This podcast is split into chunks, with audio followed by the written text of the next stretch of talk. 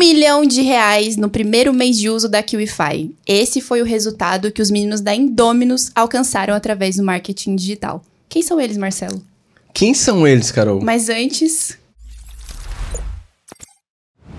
Seja muito bem-vindo a mais um KiwiCast, o podcast da QIFI. Eu sou a Carol. Eu sou o Marcelo. Eles são Jerry e Gustavo. Sejam muito bem-vindos. Muito bem-vindos. Opa! Salve, muito obrigado. Prazer imenso estar aqui. Tamo junto. Bom demais, cara. Ó, logo de cara aqui pra vocês. Primeiro, vocês começaram no marketing digital em 2020, correto? Isso. Tipo, de cabeça de verdade. Isso. Quanto produto, sim. vocês conseguiram faturar de 2020 pra cá? 3,6 milhões. 3,6 milhões. Isso. E assim, de onde é que vocês vieram, sabe? Qual é o background de vocês e como é que o marketing digital chegou até a vida de vocês pra em dois anos praticamente vocês estarem hoje acumulando milhões com faturamento aqui? Então, o marketing digital eu conheço ele desde 2015, por um amigo meu, inclusive veio no KiwiCast. Ah, é verdade. Inclusive foi o. O Miguelzão. Miguel, Miguel Chakra. Miguel, que você já, já assistiu aqui no nosso episódio, aqui no KiwiCast, Mas então a gente vai deixar o card. Não sei se. K ou K, mas clica aí que foi um episódio bom. Então, conheço desde 2015, só que talvez por, não sei, falta de maturidade, era novo, só fui dedicar mesmo em 2020. Quantos anos você tem? 24. E você? E eu tenho 25. 25. Isso. E basicamente eu conheci o marketing digital através deles, né? Porque assim, eu tava no, no estágio supervisionado do meu curso, que eu cursei veterinário e formei. E eles se mudaram para a cidade é, é, com esse propósito de desenvolver o marketing já. E por coincidência a gente acabou se conhecendo em um bar e tal. Aí por afinidade a gente começou a sair junto e andar junto. Aí eles me apresentaram, me, propo, é, me pro- fizeram uma proposta né, da gente ir morar junto. Aí eu topei. Foi uma coisa assim que para mim fazia muito sentido na época, pois na faculdade eu, eu via aquilo, não achava que aquilo era para mim a longo prazo, entendeu? E para as coisas que eu queria desenvolver e acabei indo. E aquilo foi, eles foram meu ponto de referência, porque até então a gente ouvia falar, mas não tinha ninguém próximo para ser espelho, alguém que a gente pudesse se apoiar, e espelhar ali e falar assim, ó, funciona. E eles foram, porque já tinham uma caminhada no marketing e outros segmentos, mas tinham. E assim, vocês já tinham empreendido antes ou trabalhado com o quê antes de pegar e começar a iniciar na carreira de marketing digital? Cara, então, eu já trabalhei com. Já fui confeccionista de tapete. É mesmo? Montava tapete mesmo, Meu pra Deus, loja. cara. Caramba. Já fui designer, já trabalhei como fotógrafo e assisten- assistente de marketing. Então eu ia com a pranchetinha na rua perguntando nome pra vender curso aí, ó. Fazendo Já- pesquisa de mercado. Isso. Pra vender pra minha empresa, a minha empresa assim, a empresa que eu trabalhava, vender curso para essas pessoas. Então eu capturava lead assim na, na rua, né? Manualmente. Com a pranchetinha. Caramba. Pegava nome, número e é isso. Você Jeito tinha que raiz, idade? jeito Raiz. raiz. Boca Lead de verdade. Isso aí. Mas esse- nessa época você tinha que idade? Que, tipo, hoje você tá com 24, correto? Isso. Você começou a trabalhar a que idade? Nossa, essa época eu tinha uns 16 anos. 16 anos. Quando eu comecei com a prancheta na rua, nem, nem manjava nada, não. Só, só ia lá porque eu tava precisando de uma grana. Sim, é, sim. É a verdade. E nessa idade qualquer dinheiro era dinheiro, né? isso, isso. Legal. E eu trabalhava ali meio período, ganhava 350 reais, tava suave. Naquela show. época você nem imaginava que ia Nem trabalhar com imaginava. marketing, tipo, a fundo um dia. E eu me questionava muito nessa época. Que que, o que que eu vou fazer? E é até louco lembrar, né? Que, poxa, é meio que um- uma base, né? Ali, Sim. captura de lead, venda. Enfim, chamava no, no X1 ali e vendia pra ele, entendeu? Uhum. Interessante. E você, Jair? Então, basicamente eu só estudei, acho que a minha vida toda. é, eu tinha um sonho de, de segundo um- uma parte da minha vida que eu era muito dedicado à musculação, aí eu falei, ah, vou ser personal. E coloquei isso é, como meta de vida. Porém, quando eu saí do ensino médio, eu acabei machucando o joelho e fiquei impossibilitado de, de praticar atividade física. Aí eu fiquei um tempo parado e depois já fui para a faculdade de veterinária, que era outra coisa assim que eu me identificava, ah, bicho, biologia, eu falei, ah, é o caminho. E fui e fiquei nisso até até formar, sabe? Concluir, porque era assim, uma coisa que meus pais, quando eu assustei que não era algo que eu queria, eu já estava no meio, então assim, em vez de largar, eu tinha que concluir para dar aquilo para meus pais, entendeu? Na cabeça deles, ah, eles precisavam fazer a parte deles e me entregar, ah, te formei. Então agora pode seguir seu sonho, fazer o que você quiser. E foi isso. Mas enquanto você fazia faculdade, você não trabalhava, só não estudava. trabalhava, minha faculdade era integral. Ah, pode crer. Não conseguia. E, meu, deve ter sido um choque. Você, tipo assim, ah, formei e não vou seguir carreira. Verdade. Como é que foi isso? Foi muito, porque assim, é, é um período bem complicado, sabe? Porque eu fui pai jovem também. Você é pai? Sou. Nossa, isso daí eu não sabia, agora eu tô chocada. Eu sabia. Sou Você pai. sabia? Eu sabia. Eu não sabia. Então foi num período assim que é, eu tinha acabado de formar e eu tinha até proposta de serviço na área, porém não é aquilo que a gente sempre espera, que a gente faz faculdade sempre esperando mais e tal. Sim. E eles, todo mundo vende a ideia que você precisa se dedicar à faculdade, ser bom, estudar, que você vai sair com emprego garantido, e não é. E quando você chega no mercado de trabalho é completamente diferente, você vai trabalhar de CLT, as coisas não são do jeito que você imaginava, e aquilo acabou me decepcionando já no estágio supervisionado, você começa é, já a fazer o papel ali de, de um profissional da área e só não é remunerado. Aí aquilo você começa a ver a realidade, não era uma realidade que eu almejava, entendeu? Então isso já foi me des- deslocando da área. Quando eu falei que eu ia sair, largar tudo, eh, todo mundo ficou surpreso, né? Porque, tipo, foi cinco anos de dedicação a uma Sim. faculdade integral e tal. E, assim, depois você chega na glória, entre aspas, lá, né? Consegue o canudo. Sim. Você larga tudo pra dedicar a outra coisa, mas, assim, eu sempre, sempre arquei com as minhas responsabilidades. Até com o pai. Então, quando eu saí, eu falei, é isso, é isso que eu vou buscar. O meu diploma ninguém tira de mim, então, se caso dê errado, eu, tenho, eu tô respaldado através disso, entendeu? Aí ficou bem mais confortável para as pessoas ao meu redor. Mas Entendi. foi um choque muito grande, Interessante. pessoal. E no seu caso, Gustavo, porque o Jerry falou que ele conheceu o marketing digital através de vocês, né? No caso, tem o Vitor ali, tá atrás Sim. das câmeras também. Mas tá aqui com a gente no estúdio, faz parte da Indominus. Sim. Mas como é que o marketing digital chegou até você? Cara, então, como eu tava te falando, eu conheci o Miguel. O Miguel é amigo meu de escola, né? Hum. Da mesma cidade, do interior de Minas. E Qual cidade? até o Flotone. Teoflotone. É. Tchau pros íntimos. Te- Gostei. é no Nordeste de Minas, né? Legal. É ali chega na Bahia. Ah, Dá Até pra perceber pelo sotaque, né? Ah, verdade. E aí o Miguel, ele, ele, a gente era muito amigo, assim, de conversar no recreio, final de aula. E aí o Miguel chegou literalmente pra mim, poxa, você tem que conhecer isso aqui, olha, Hotmart. Eu lembro que a plataforma era totalmente diferente do que é hoje, né? E aí ele me explicou que tinha um mercado de afiliado, que dava pra ganhar dinheiro. Só que, pensa comigo, eu com 16 anos, 17, é, por aí, nessa...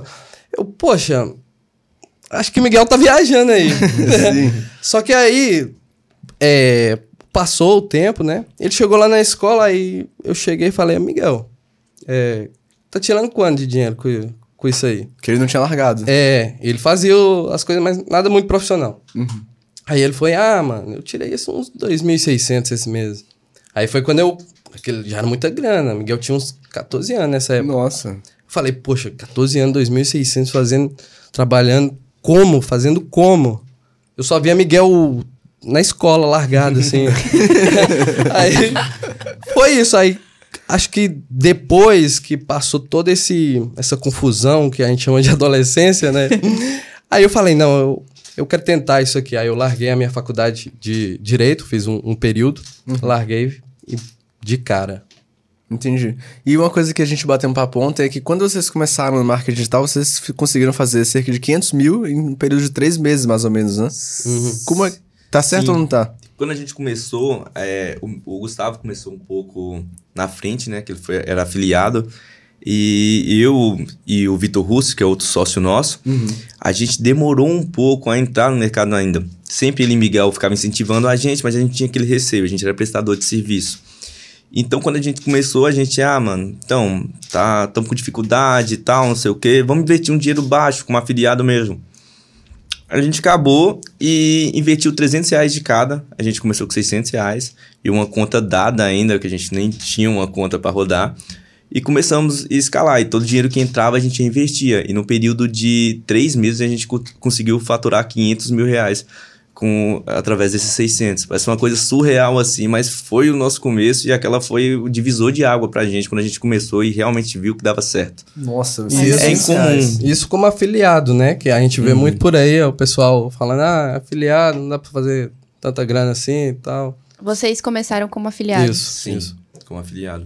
Caramba, velho. Bom, mas como é que foi essa sensação de investir, tipo, inicialmente 600 reais, três meses depois tá com 500 mil? Ali o jogo virou absoluto, né? Completamente. Aí você teve certeza É. que era aquilo. Sim, porque assim, é aquilo, dá certo pros outros, mas será que dá pra mim, entendeu? Então, a gente vindo na prática ali, e era uma coisa muito nova pra gente, acontecendo mesmo, porque a gente via do lado ali, mas era uma coisa que até parecia surreal. Tem que acontecer com você pra você ver realmente que funciona, entendeu? Sim. Eu acho que é até a principal coisa que as pessoas colocam na cabeça quando vê alguém faturando. Será que aquilo é verdade?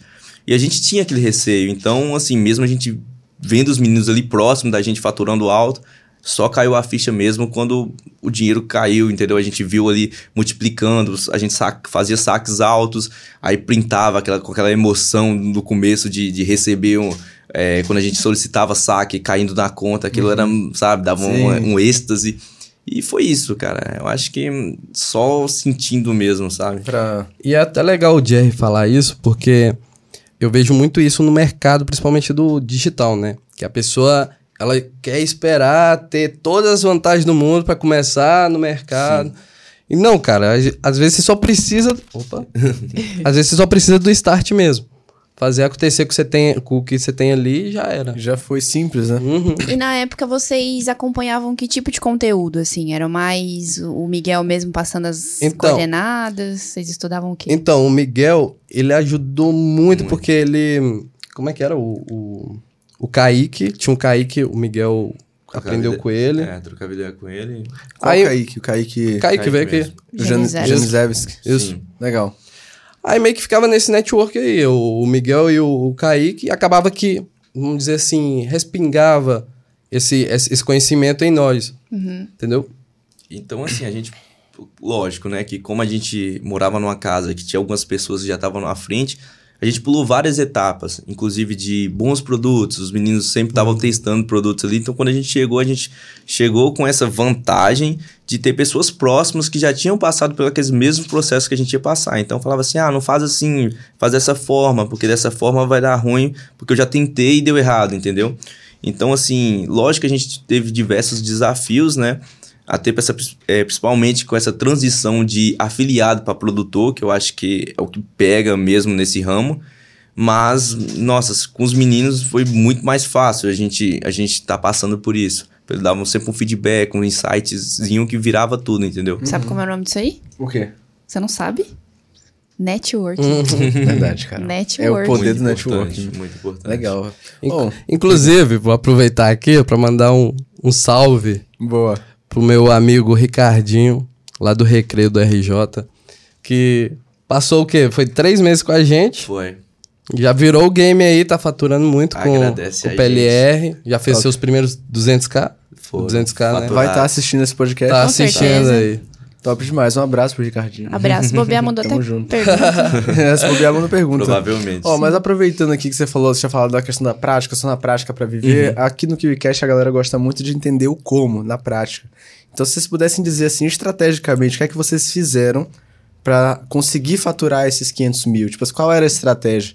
Vendia por onde? Utilizava o quê? Como era que estava o tráfego? Porque a pessoa que olha de fora, ela fala, meu Deus, mas os caras estão faturando, mas estão fazendo aquilo, mas como, sabe? Como é que vocês fizeram isso?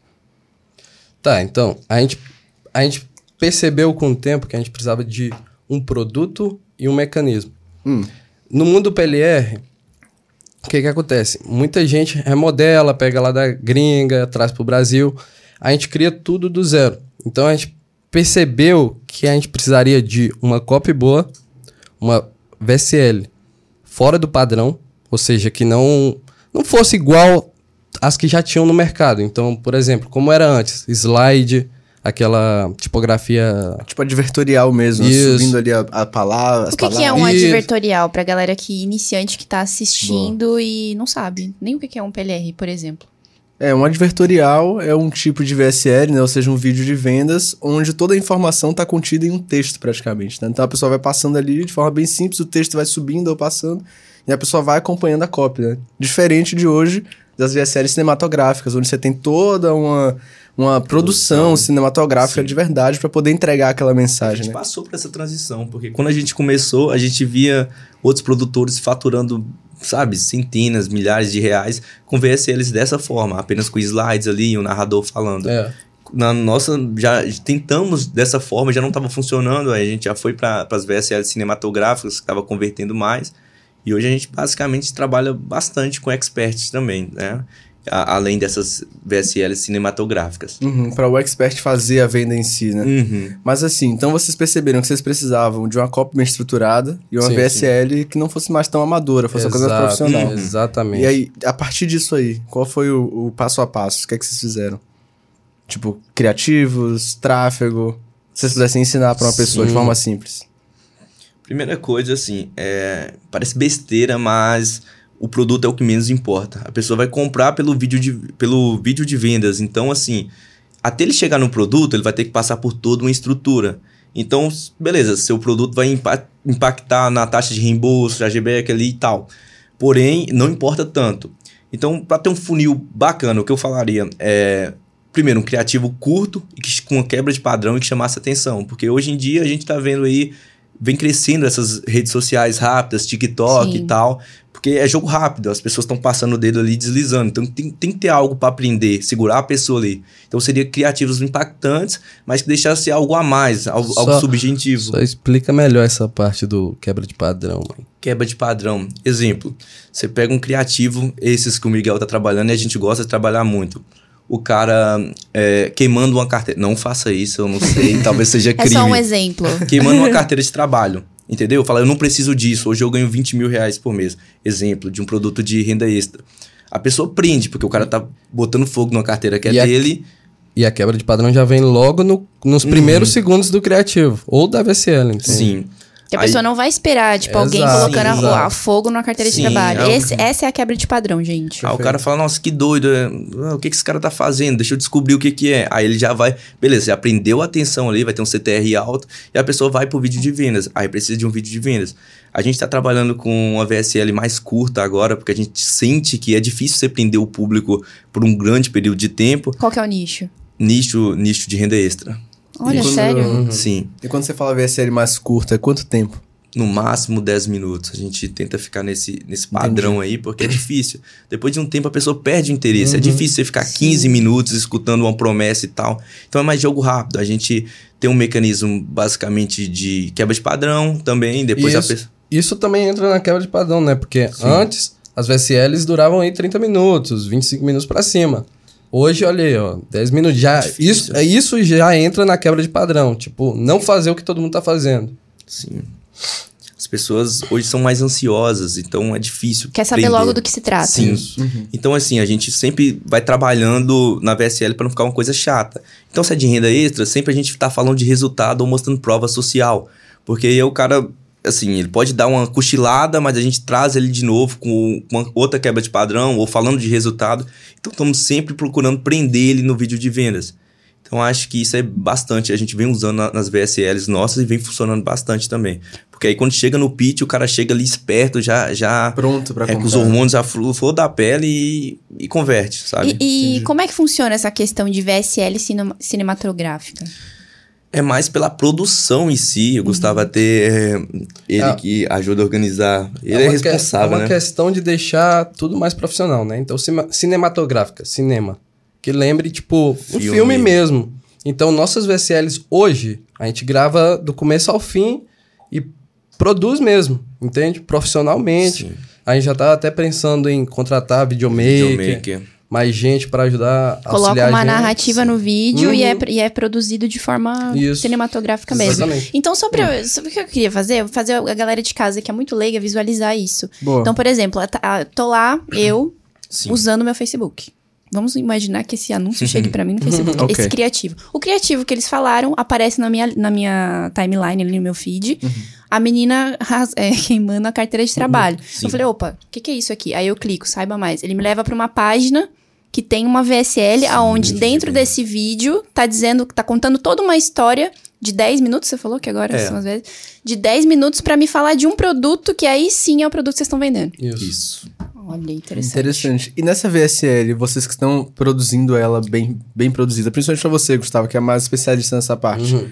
Você utiliza imagens de, tipo, ah, banco de dados ou vocês produzem 100% das imagens na VSL? Então, a gente. Vamos dizer aí que a gente produz 70% das imagens. E esses 30% restantes a gente justamente preenche com os bancos de vídeo. Então, tem coisa que não tem como você, vamos dizer assim, gravar, né? Então, na hora do pitch, dá pra você gravar o rosto ali, mas tem coisa que você consegue ilustrar melhor com um banco de dados, um slide, entendeu? Entendi. Então, no caso, por exemplo, boa parte vocês gravam, mas uma parte você tem de buscar Isso. de imagens na internet pra... Isso, isso, isso. E quando você falou do pitch, o pitch ele tem algo especial que é mais difícil fazer uma gravação com ele?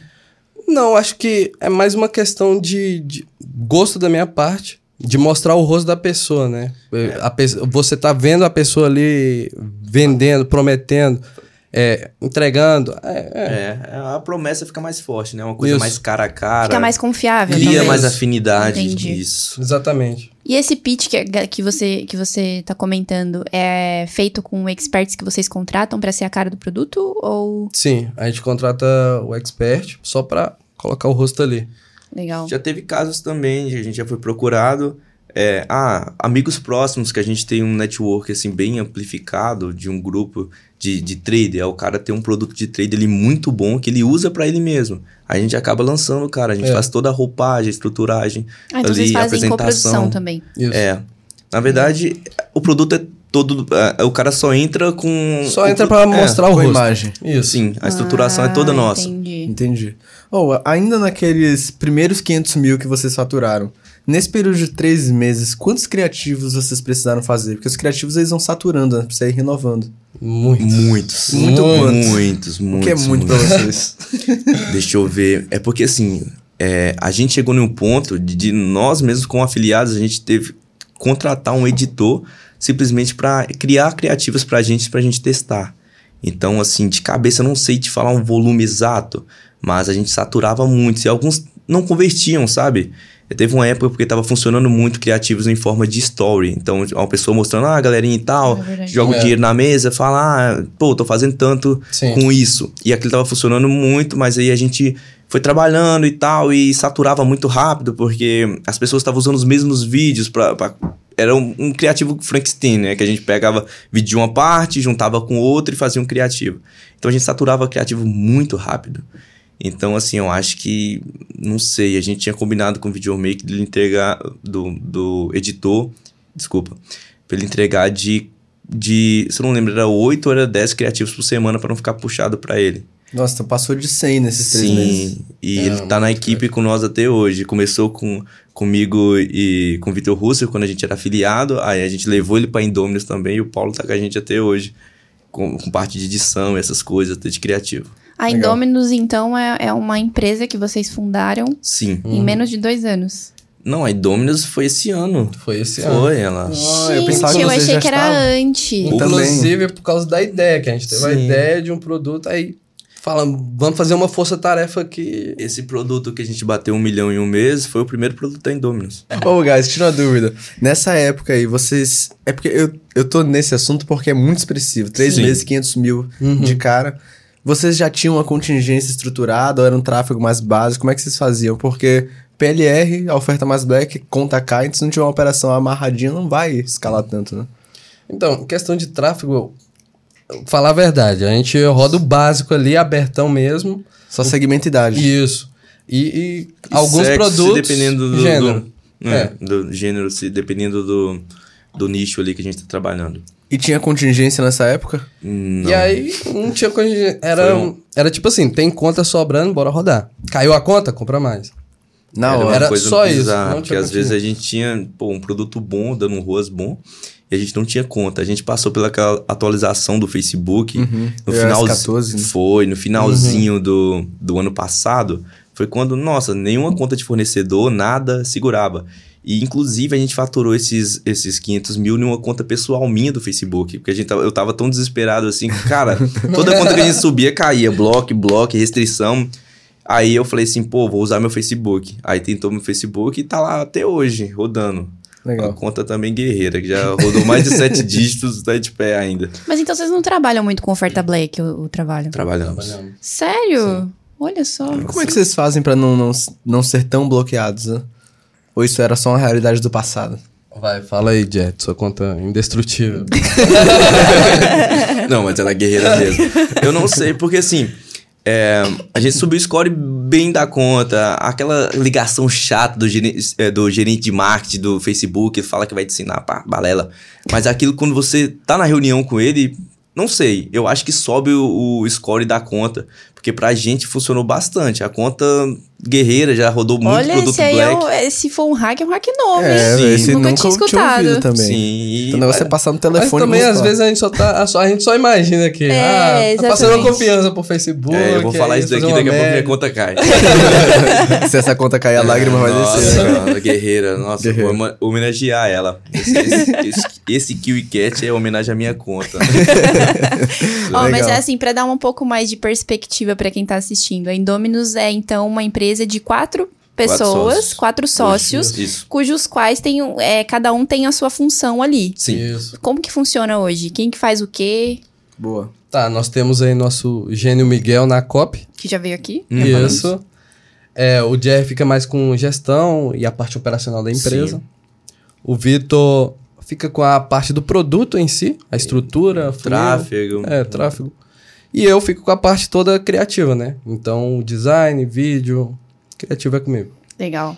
Entendi. Legal demais. Então, Jerry, você fica com a parte de pessoas. Sim. Como é que foi lidar com isso aí de cara, assim? Porque você tava em veterinária com um bicho. foi com a pessoa. Cara, eu, eu, eu, eu sou até formado, eu sou técnico em administração, sabe? Nossa. Ah, não sei se me ajudou bastante e tal. Acho que minha vida era bagunçada demais. Com e- certeza. Enfim, mas assim, foi uma necessidade que surgiu, porque a gente imagina ah, um produto que fatura múltiplos sete dígitos. Só que com isso precisa de uma estrutura maior, entendeu? Precisa de alguém no suporte, precisa de, de uma pessoa para contingência e precisa de uma pessoa para estar ali por trás tomando conta. A gente até contratou um gerente, mas sempre que dá algum pepino eu tenho que estar junto com ele e tal. Então é uma coisa que eu fui aprendendo na prática, a lidar, sabe? Com problemas e tal, com pessoas, que é uma coisa que tudo, tudo é, gira em volta de pessoas, porém você aprende na prática mesmo, porque é bem delicado e uma coisa que, pã, quando a gente viu, a gente já tava com mais de 14 colaboradores, entendeu? Tipo, de um mês pro outro, a gente correndo, fazendo entrevista e contratando. Então foi bem rápido e aprender na prática. Interessante. Tipo assim, se a gente pensar que a rotina de um videomaker, o cara vai estar ali editando, vai estar fazendo as Sim. coisas, o gestor vai estar ali na BM. Sim. No seu caso, como é que você descreveria a sua rotina hoje na empresa? Seu dia a dia, o que é que você faz? Ó. Já que você não tá na operação que eu digo, tipo assim, sei lá, a parte mais de tráfego, Além- copy, né? exemplo, ah, não só disso, mas eu fico por conta, ah, a gente vai gravar, é, os lugares onde a gente vai gravar eu corro atrás, entendeu? O que que a gente precisa pra gravar, eu tô correndo atrás também. Ele é o cara chato, galera. Que Ah. cobra. Folha de pagamento. É, o que fala assim, ó, tá atrasado, vambora, se não for não vai rodar e tal, e, ah, tem que passar isso pro editor de vídeo até hoje, porque senão não vai ficar pronto. Então gente, eu tô sempre correndo atrás disso. É, um- é uma coisa bacana de se fazer, eu gosto do que eu faço hoje dentro da empresa, porém é uma coisa que você não descansa, porque sempre tá tendo alguma coisa, sempre você tá pensando, pô, devia ter feito isso daqui hoje, então vou ter que acordar fulano, aí fulano não tá disponível, aí você fala, e agora como é que eu vou fazer? Vou ter que dar jeito, porque o pessoal, é, a equipe procura primeiramente a mim, entendeu? Pra depois eu passar pra eles alguma coisa que é dentro da função deles. Então a gente não descansa, mas é uma coisa bacana ali dentro e eu fui me encontrando nessa parte também. E você prefere bichos ou pessoas? Brincadeira, não precisa responder. Não, é polêmico, polêmico. Polêmico. Bem polêmico. Saia justa. Ô, são ca- quantos colaboradores vocês têm hoje? Hoje a gente reduziu o número, a gente deve estar com seis colaboradores. E como é o lidar com essa galera? Todo mundo trabalha pessoal, presencialmente, não, não, home só office? home. Home. Só home office. Sim. E como é pra lidar pra, tipo assim, bater meta, demanda, vocês usam um sistema? Porque muitas pessoas que trabalham no digital trabalham de casa. Sim, hoje a gente tem um gerente de operação que ele basicamente vistoria os meninos lá e tal. E se certifica, né? Se eles estão fazendo o serviço direitinho, qualquer coisa ele passa pra gente. Mas é na prática, cara. Dia de pagamento é uma loucura. Por quê, cara? Ah, porque eu emito os pagamentos, né? Então, pô, às vezes você tá. Como a gente, né, trabalha e tal, a gente não tem uma rotina certa, você tá numa situação. Você tá em outro lugar, eu mesmo viajo muito, eu tô com minha família. Então, eu- não, peraí, que eu tenho que fazer pagamento do pessoal. É, é a Então, responsabilidade. é disso. uma coisa bem. E de muitas pessoas, e até dos sócios. Então, assim, isso toma muito tempo e. pô, não descansa. Tem algumas pessoas que são semanais, então é constante aquilo. Imagino. E vocês falaram ontem do jogo longo prazo, né? Que a gente tava conversando no, na limusine e tal. Como é que vocês estruturam os, proce- os processos da Indominus, assim, pensando em longo prazo? Tipo, hoje vocês são os quatro sócios, mas Sim. quantas pessoas... É, é freela, né, PJ? Sim. Mas quantas pessoas trabalham é, com vocês hoje? Como eu falei, é, eu falei com, com ele, a gente tá com seis pessoas na equipe. É, fora a gente, que tá Aham. ativo ali também. É de acordo com a demanda. Igual mesmo, o primeiro produto nosso já pá, já bateu um milhão no primeiro mês. Aí a gente teve que correr, porque a gente é, tava perdendo dinheiro por não ter pessoas ali na, na estrutura, entendeu? Então é de acordo com a demanda. Quando tem uma demanda alta, as pessoas trabalham por prestação de serviço, contratual com freela também.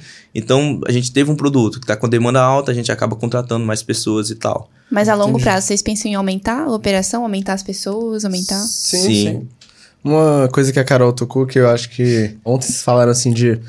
Ah, a gente, desde o início, a gente sempre recebia e reinvestia. Sim. Sempre Uhum. pensando lá na frente. Sim. E aí, isso foi uma das coisas que vocês falaram, isso foi uma das coisas que fez a gente escalar Muito, e tá onde a gente muito. tá. Essa maturidade de entender que não é só um jogo de fazer dinheiro, Uhum. mas é de acumular, se Isso. preparar. Sim. Então, so- sobre essa parte de pensando no futuro, no que se trata de fluxo de caixa, como é que vocês organizaram isso pra já começar do jeito certo?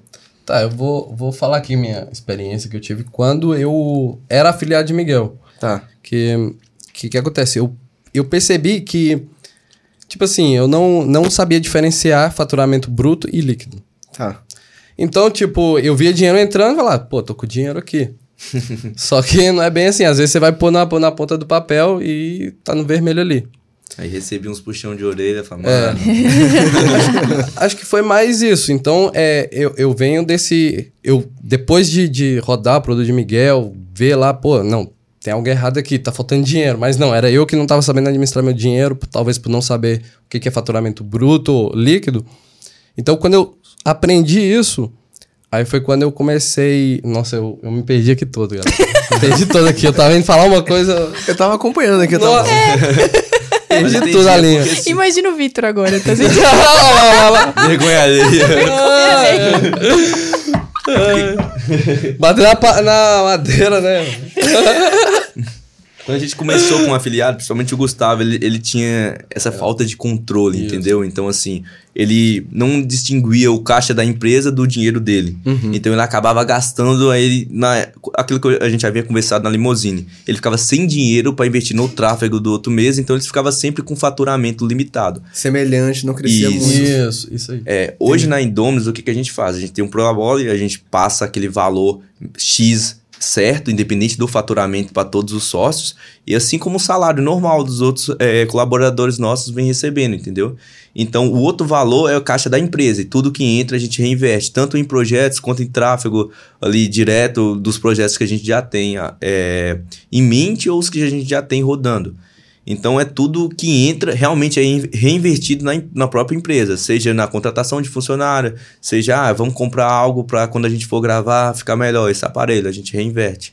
Legal. Então, É legal dizer isso porque as pessoas que, que começam no marketing digital, elas não têm essa visão de empresa, Sim. né? Justamente é uma, é uma experiência Sim. que vocês tiveram e você aprendeu na prática Sim, que tinha que melhorar Exatamente. alguma coisa. E pouca gente fala sobre isso, né? É muito poucas pessoas. O pessoal fala muito do sonho rápido, assim. Ah, É, vou ganhar dinheiro e tal, mas ninguém fala. Tem muitos microprocessos que acontecem Sim. por trás, Pra né? ter uma base sólida pra Sim. realmente chegar no resultado, né? Exato. Oh, uma coisa que eu, que- que eu pensei aqui agora é que assim, vocês estão há dois anos no mercado, já entenderam meio que, o, entre aspas, né? O que é que dá certo ou o que é que está dando certo no momento e o que é que não dá. Então, se vocês pudessem cada um dizer uma coisa assim, que fala, pô, isso aqui dá certo no marketing digital. Qual seria essa, essa coisa pra cada um de vocês? Hum, quer começar? ah, posso falar. então, eu acho que dá certo no marketing digital. É, eu acho que a troca de mecanismo, você mais é, Hum, legal. é, você mais simplif vou simplificar isso. Exemplo, as pessoas falam, ah, saturam, produto satura. Não satura, o que satura é a promessa. É. Você pode vender um chinelo como. Você pode vender um chinelo como algo pra você calçar ou algo pra você matar uma barata, entendeu? É o mesmo produto com oferta diferente. Então, isso, essa questão de troca de mecanismo funciona bastante. Ah, você. Você não vai vender um produto falando que você é, que a pessoa vai ser um afiliado. Você vai vender um produto ensinando ao cara a faturar com a internet, entendeu? Ser um, um exemplo, um como posso um exemplo, cara, sem revelar produtos alheios. Não, mas eu entendi exatamente o que você tá falando, Sim. porque, tipo, semana passada, talvez, a gente recebeu um produtor que ele falou, cara, eu peguei o mesmo produto, Sim. e aí, quando tava, eu tava percebendo que tava saturando aquela minha oferta, eu ia, trocava, às vezes, um acordo de checkout, trocava o nome do mecanismo, Sim. detalhes, assim, muito pequenos, mas o entregável era o mesmo. É a mesma, e aí, o mesmo renovava produto. a oferta. Renovava. Ele conseguia ganhar uma atração de novo e ficava repetindo esse ciclo. Ele ficou uns meses com o mesmo produto, só renovando o mecanismo, praticamente. Sim, a gente, a gente conhece um pessoal que tá com o mesmo produto rodando há anos aí e faturando alto. É. Mas sempre com novas VSLs, novas promessas, páginas de venda diferentes. Então o cara tá sempre é, reciclando aquilo dali usando o mesmo produto base. Gostei. Então, Trocar isso- o mecanismo dá certo. Sim, muito certo, muito Show. certo. Curti. E pra você, Gustavo, o que é que dá Cara, certo no marketing digital? Pra mim, eu acho que seria vender sem mostrar que você está tentando vender. Show de sabe? bola. Então, assim, por isso que a gente faz muita quebra de padrão. Porque fica mais parecendo um meme quando a pessoa É. abre do que alguém tentando vender, Sim. sabe? Então, isso, por isso que funciona tanto essa quebra de padrão. Verdade. É doido porque você vê um criativo desse, você não espera que a pessoa tá vendendo. Exatamente. É No final das falar, contas, o cara É tá isso. vendendo um negócio aqui É. e é engraçado. A gente veio aqui com o Miguel Chakra, quando ele veio gravar com a gente, e aí ele mostrou o criativo do copo quebrado. Era um copo ou uma garrafa? Era uma Era garrafa. uma Era uma garrafa. garrafa, né? E era um produto. Imagina, você vai vender um produto de renda extra e o criativo, o vídeo ali no Instagram, começa com a pessoa quebrando uma garrafa no chão. Você fica, e não precisa ter relação com o produto, é só pra Exatamente. prender a pessoa, vai entregar a mensagem, a pessoa arrasta pra cima. Então realmente faz muito sentido. Mas não façam igual o Miguel fez, não façam em casa esse, esse tipo de criativo. É, perigoso, é perigoso. E, e vocês, assim, apesar de serem sócios na Indominus, Sim. cada um tem seu projeto pessoal, né? Sim, Sim. sim. Sabe uma coisa que eu fico curiosa? Hum. É, é saber, assim, se isso atrapalha. Tipo assim, vocês estão, de repente, trabalhando num projeto na Indominus e que tá, sei lá, é, demandando muito de cada um de vocês. E tem o projeto pessoal. Como é que é pra vocês isso? Gerenciar tudo isso? É, Eu não acho que atrapalha, não. Acho que, pelo contrário, acho que rola ali uma competição, uma competiçãozinha saudável, né? Então, vamos supor, ah, o Jerry tá vendendo milhões aí com o produto dele. Aí eu falo, poxa, o Jerry tá lá, como assim? Eu vou ficar, vou ficar para trás? Aí eu começo a fazer alguma coisa para chegar lá, vou lá, troco uma ideia com o. E por aí vai. Olha que legal, porque isso no mercado tradicional não existe, né? É. Isso que eu ia falar. Tipo, não, não, não. O problema é que quando a gente era afiliado, que era um roubando o criativo do. Isso era ruim. Não, mas, mas fica com ruas boas, deixa eu ver o que você tá rodando aí. quando você via, tava subindo o mesmo criativo que você, então... Já deu briga? Ah, Não, mas... Não, esse não foi arrastado, hein? Não dava olhares- briga, só porque- internamente. Os olhares tortos, assim. Porque ó, assim, hum, Eu pegava o criativo dele, aí depois ele ia, que- pegava o meu, eu não podia reclamar, né? Que eu peguei o dele. Então, Chumbo trocado no é, bolso. era dessa forma. que Que legal, cara. Legal. É diferente isso, né? O jeito de lidar com as coisas. É, a gente tava conversando sobre algumas perguntas pra fazer mais cedo, a gente pensou, pô, mas eles vendem produtos fora da empresa, isso aqui deve dar errado. Vamos perguntar sobre isso. Sim. Esses vêm traz uma perspectiva que às vezes a gente não tá vendo, né? Que, pô, não, a gente tá ali, compartilha e tal, isso é massa. né? Ô, mas invertendo o frame da última pergunta, se vocês pudessem dizer uma coisa cada um que não dá certo. Fala, o pessoal fala disso aqui, mas isso aqui não funciona no marketing digital. Nossa, Qual seria pra vocês? Nicho de, de ansiedade, cara. Aí nicho de ansiedade não vende. não vende, mano. Já Nossa, eu tentou. conheço tanta gente que já quebrou a cara É. com isso. Sério? É, Interessante ouvir acho isso. que o cara ele é ansioso demais até pra ver o vídeo. Meu Deus, é polêmico. Caramba. Então, mas por que será que não vende? Tipo, você acha que essa galera procura uma coisa mais profissional, como se fosse, sei lá, um médico, Sei do lá, que um produto na Talvez internet? esteja relacionado a buscar ajuda, sabe? Assim, pra você procurar algo, você tem que saber que você necessita daquilo, entendeu? Entendi. Então você vai é, vender um produto no nicho de emagrecimento. A pessoa tem que se entender aquele estado que ela tá e buscar ajuda, seja na internet ou tal. Então, assim, eu acho que a pessoa com ansiedade talvez não procure tanto. Porque é uma doença tão disseminada, entendeu? Todo, tantas pessoas sofrem, mas admitir mesmo é uma coisa difícil. Pra você realmente procurar uma terapia, ajuda ali, eu acho que é difícil. Então, eu acho que isso, é, sabe, pega ali na hora do cara procurar ajuda ou converter ele ali com, com a VSL e tal. Entendi. Então, nicho de ansiedade não vende muito. Ah, pode gastar dinheiro, tentar, quem sabe, né? É, vai que, né? Interessante. Interessante ouvir. E você? Pra você. Bom, é, eu lembro muito bem quando começou a saturar um pouco o mercado do PLR, que começou a vir as, as VCLs novas, que eu via muito assim, era... Ah, três palavras milagrosas, ou então 12 perguntas, ou então no, nos próximos 90 segundos. Eh, Na minha opinião, isso não funciona mais, não, não tem como. Já passou. É, já Isso foi. no TikTok o pessoal fazia bastante de criativo, né? Ou não? Não, não. Era É. onde isso? Era no começo. Tipo assim, é, porque a gente Era- já, já rodou nicho de relacionamento. Tipo, três perguntas É. pra deixar ele louco por você. Então Isso as era pessoas mais- usavam muito isso. Isso era mais criativo de, de desses nichos assim, sedução, emagrecimento, no Facebook mesmo. É, headline criativo. Então você tá dizendo que esse tipo de criativo não funciona Isso, mais. isso ah, entendi. No Exatamente. caso, a cópia desse criativo. É. Legal. É verdade, eu lembro de ter visto alguns nem, assim. nem, nem sempre só criativo, né? Às vezes sai na copy própria da VCL mesmo, na página. Entendi. E hoje vocês trabalham com renda extra, né?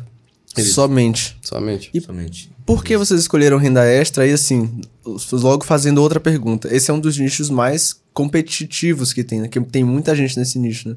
Então, por que vocês escolheram e vale a pena a competição? Vale, Vale. muito. Se você souber o que tá fazendo, sim. Até porque, assim, é uma competição é maior, porém o público é todo mundo. Todo mundo, independente do dinheiro que você tem, você quer ganhar mais, entendeu? É infinito. Isso. Então, se você tendo uma boa promessa, a pessoa vai querer, independente do valor que seja. Você pode ser rico. Se eu falar que você vai ganhar mais dinheiro, você vai querer, entendeu? Então, é um. Fora as, bar- as barreiras de entrada que você tem, que as pessoas já têm um preconceito sobre coisas compradas na internet que vão dar renda extra, você acertando a mão dá muito bom. Mexe muito com a ganância das sim, pessoas, né? sim, É é, verdade, muito é fácil. Todo mundo quer ganhar dinheiro. Sim. Exato. É, ganância e preguiça. Sim. Sim. Eu acho que até é mais um nicho mais fácil, assim, pra você criar alguma coisa, vamos dizer assim. Porque emagrecimento, você tá preso ali em emagrecimento. Sedução, você tá preso em sedução. Agora, renda extra, quantas coisas você não pode colocar numa copy pra mostrar que o cara pode ganhar dinheiro com aquele mecanismo seu, entende? Então tem mu- muita coisa que dá pra você fazer dentro do nicho de renda extra. Mesmo que o mercado seja altamente competitivo, mas também tem muita gente. É, muita gente. Consumidor. É, gente é pra o maior caramba. mercado de todos. E, sem e o é. tempo todo tá chegando gente nova. Sim. né? Sim. É verdade. E vocês, como a gente já havia comentado aqui, eles trabalham com o Miguel, né? Eles têm Uhum. uma empresa, eles são sócios. Como que é pra vocês trabalhar com o Miguel?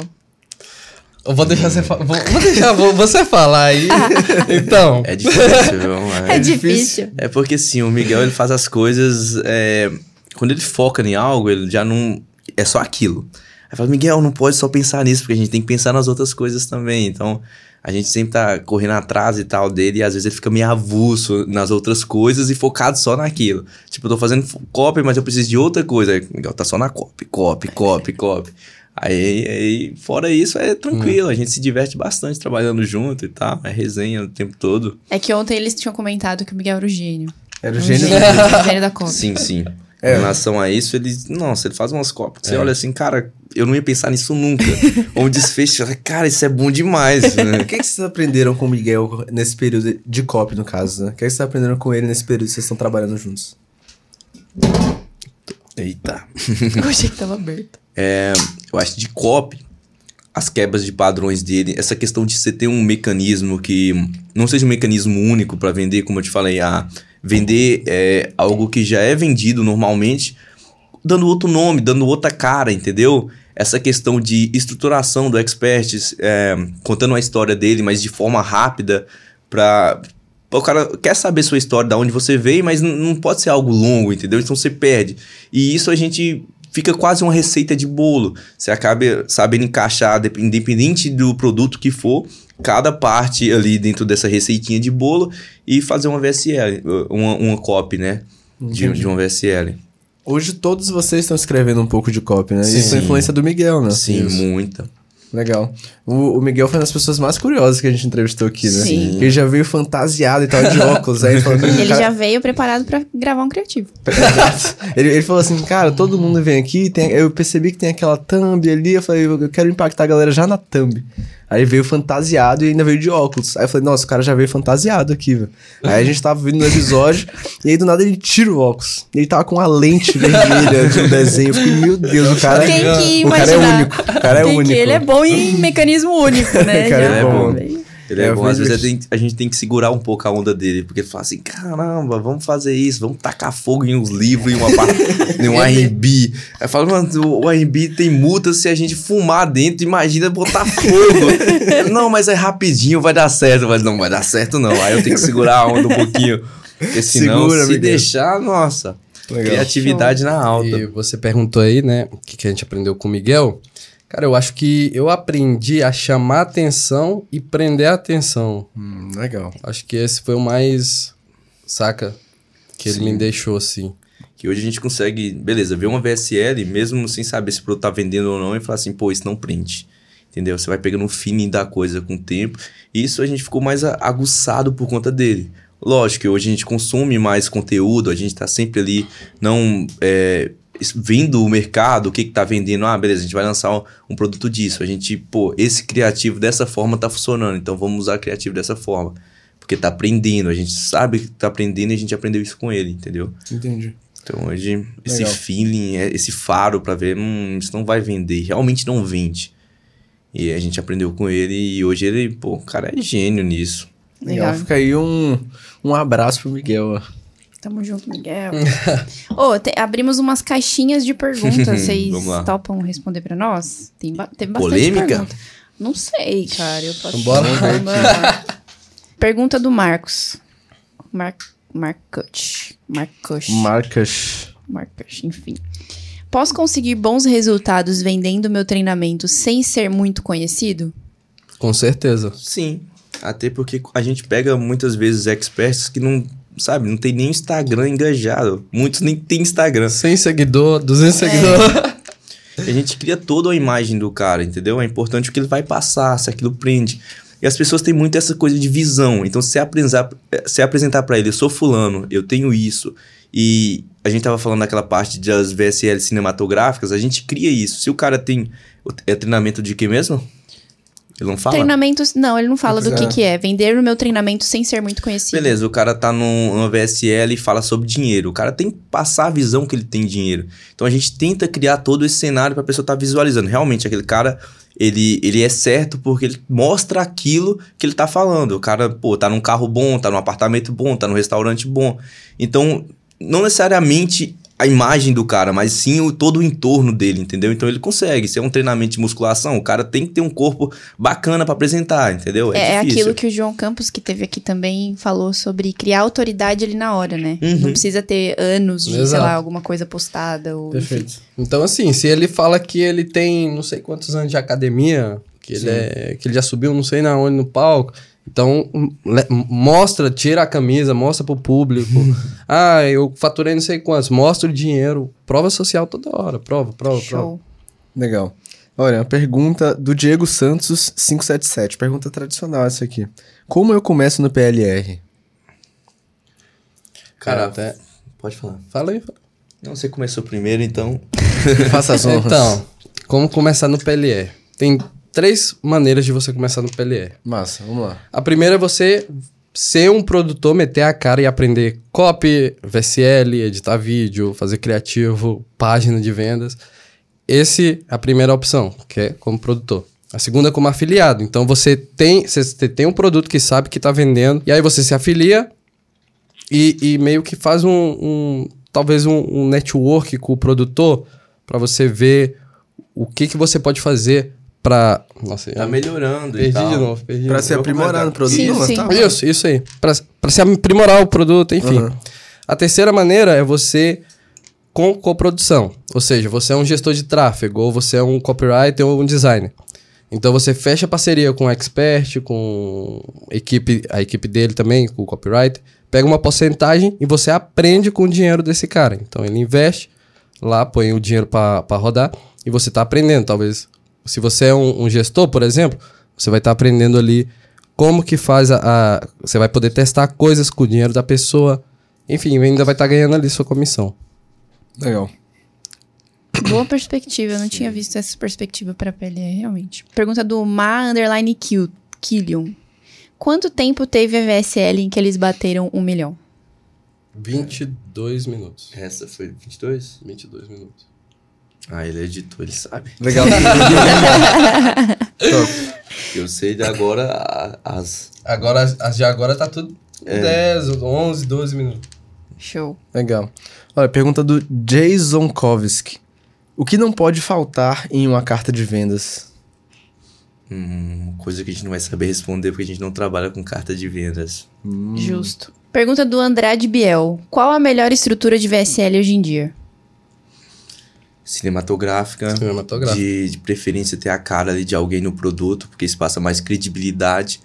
Não é uma coisa difícil você conseguir um expert hoje em dia, entendeu? Pode ser até é ele mesmo, se ele souber com propriedade sobre o produto dele, ele pode estar apresentando isso para o público, fica bem mais fácil de converter.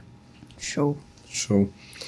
Olha, antes de fazer essa pergunta aqui da Monique, teve aqui um Michael PSD, não sei se você conhece eles, mas ele botou assim: Que orgulho dos meus meninos. Vão longe demais, mais do que merecido. Michaelzinho. É, mas pergunta da K. Monique. Quais foram as ferramentas que fizeram você, que impulsionaram vocês para a frente? Quais ferramentas? Ferramentas. Seria para a parte estrutural mesmo? É. Nossa, é, robôs de respostas ajudaram a gente bastante, principalmente quando para ajudar a equipe ali, né, na parte de resposta, a gente já tinha um pré-atendimento, porque isso a gente, exemplo, as pessoas entravam ali, o atendimento demorava um pouco, ah, não tem suporte, aí pediam reembolso. E quando a gente foi melhorando isso, a pessoa tinha pelo menos um feedback de um robô de resposta, tipo assim, ah, aguarde na fila algum tempo, você será atendido em breve. Isso te assegurava as pessoas, porque muitas vezes por emoção, e querendo ou não, quando você fala que a pessoa tem um suporte, é um produto também, entendeu? E a gente não entregava isso com tanta velocidade, a pessoa, a gente não passava tanta credibilidade, aquilo que a gente passava na, no vídeo de venda e a gente prometia, aí perdia é, ganhava muito, reembolso por conta disso. Então esses robôs de vendas, nossa, ajudaram a gente muito. Legal. Robôs de venda não, de respostas. Você tem o nome de uma ou duas ferramentas dessas? Hum, Pra galera? Bote conversa. Bot conversa. Teve um que um, um produtor recomendou, acho que foi Respostas Inteligentes. Tem vários, vários. A gente até era trocou, muito bom. adaptou alguns, estão lançando muitos. não é notificações inteligentes? Notificações inteligentes. Ele falou que esse era fantástico. Sim. Show de bola, guys. Ó, pergunta aqui pra finalizar da Kátia. Focar em tráfego para ter caixa para investir ou só focar no PLR? focar em tráfego para investir. Porque, tipo assim, é difícil você achar, assim, é, a gente não pode ser hipócrita de falar que a gente não teve uma certa ajuda, porque a gente era próximo de algumas pessoas que tinham alguns produtos bons e abriam a afiliação, a afiliação pra gente. A gente sabe o tão difícil, o quanto difícil é, até porque a gente recebe mensagens diárias de pessoas pedindo afiliação. Gente, a gente não abre afiliação, já deixa claro aqui. Para de pedir, por favor. a gente não abre, é só a gente roda o tráfego mesmo. Tem o pessoal também que faz a contingência da gente que roda um tráfego também básico. Então, assim, é difícil achar um, um produto bom, entendeu? Então, quando você tem dinheiro para experimentar e tentar e ter uma certa segurança, é melhor, na minha percepção, tá bom? Então, beleza, você tem um caixa ali, você consegue tentar, mesmo que é um produto ruim, beleza, saiu venda, você fala, pô, esse é o caminho. Então, se eu adaptar esse produto, se eu, eu consigo vender, entendeu? E você tem caixa para testar. Show. Pra expandir só um pouquinho mais nessa pergunta, quando você fala ah, tem caixa, quanto é um caixa mínimo, assim, pra você testar e ver, pô, funcionou esse produto, eu vou tentar botar um pouquinho mais. Cara, é relativo, porque a gente começou com 600 reais, né? 600. Então, assim, é, a gente fazia testes de campo, a gente colocava 50 reais pra rodar e saía venda. E com isso a gente começou a escalar, entendeu? Entendi. Então não precisa ser um valor, mil, dois mil, é uma não coisinha alto. pequena ali no dia. É, Uhum. Até porque hoje é tem legal. facilidade. As pessoas, as pessoas têm muito medo de, de taxa. Ah, eu vou pagar taxa se eu antecipar tal. Mas o tempo que eles ficam sem vender é muito mais. é, eles tomam muito mais Lesivo. prejuízo do que se eles não estivessem vendendo. Então aquelas taxas no final não fazem diferença. Porque com uma venda o cara paga a taxa do anteci- de, uma, de, uma, de uma antecipação. E era o que, que travava. Antes as plataformas ficavam. Era 30 dias. Você, pô, vendeu hoje, você vai pegar esse dinheiro daqui 30 dias. E isso prejudicava, assim, de certa forma, limitava seu poder ali de estar injetando em tráfego direto para você estar colhendo os mais lucros. E foi isso que fez a gente é, alavancar, porque a gente colocava, antecipava, sacava tudo e revertia no outro dia. Então, dessa forma que a gente conseguiu alavancar. E as pessoas têm medo de fazer isso. Legal. Aproveitando um gancho no que você disse, teve. Eu não lembro qual vídeo que foi que alguém comentou o que, que é escala. Escala seria só colocar mais dinheiro Sim. naquele produto para poder distribuir para mais pessoas, é isso? Isso, é campanha, escala, colocar mais dinheiro. Show. E tem uma forma específica de fazer escala? Já vi pessoas falando, não sei o que lá, vertical, horizontal. Então, tem várias estratégias aí Ah. de, de escala, né?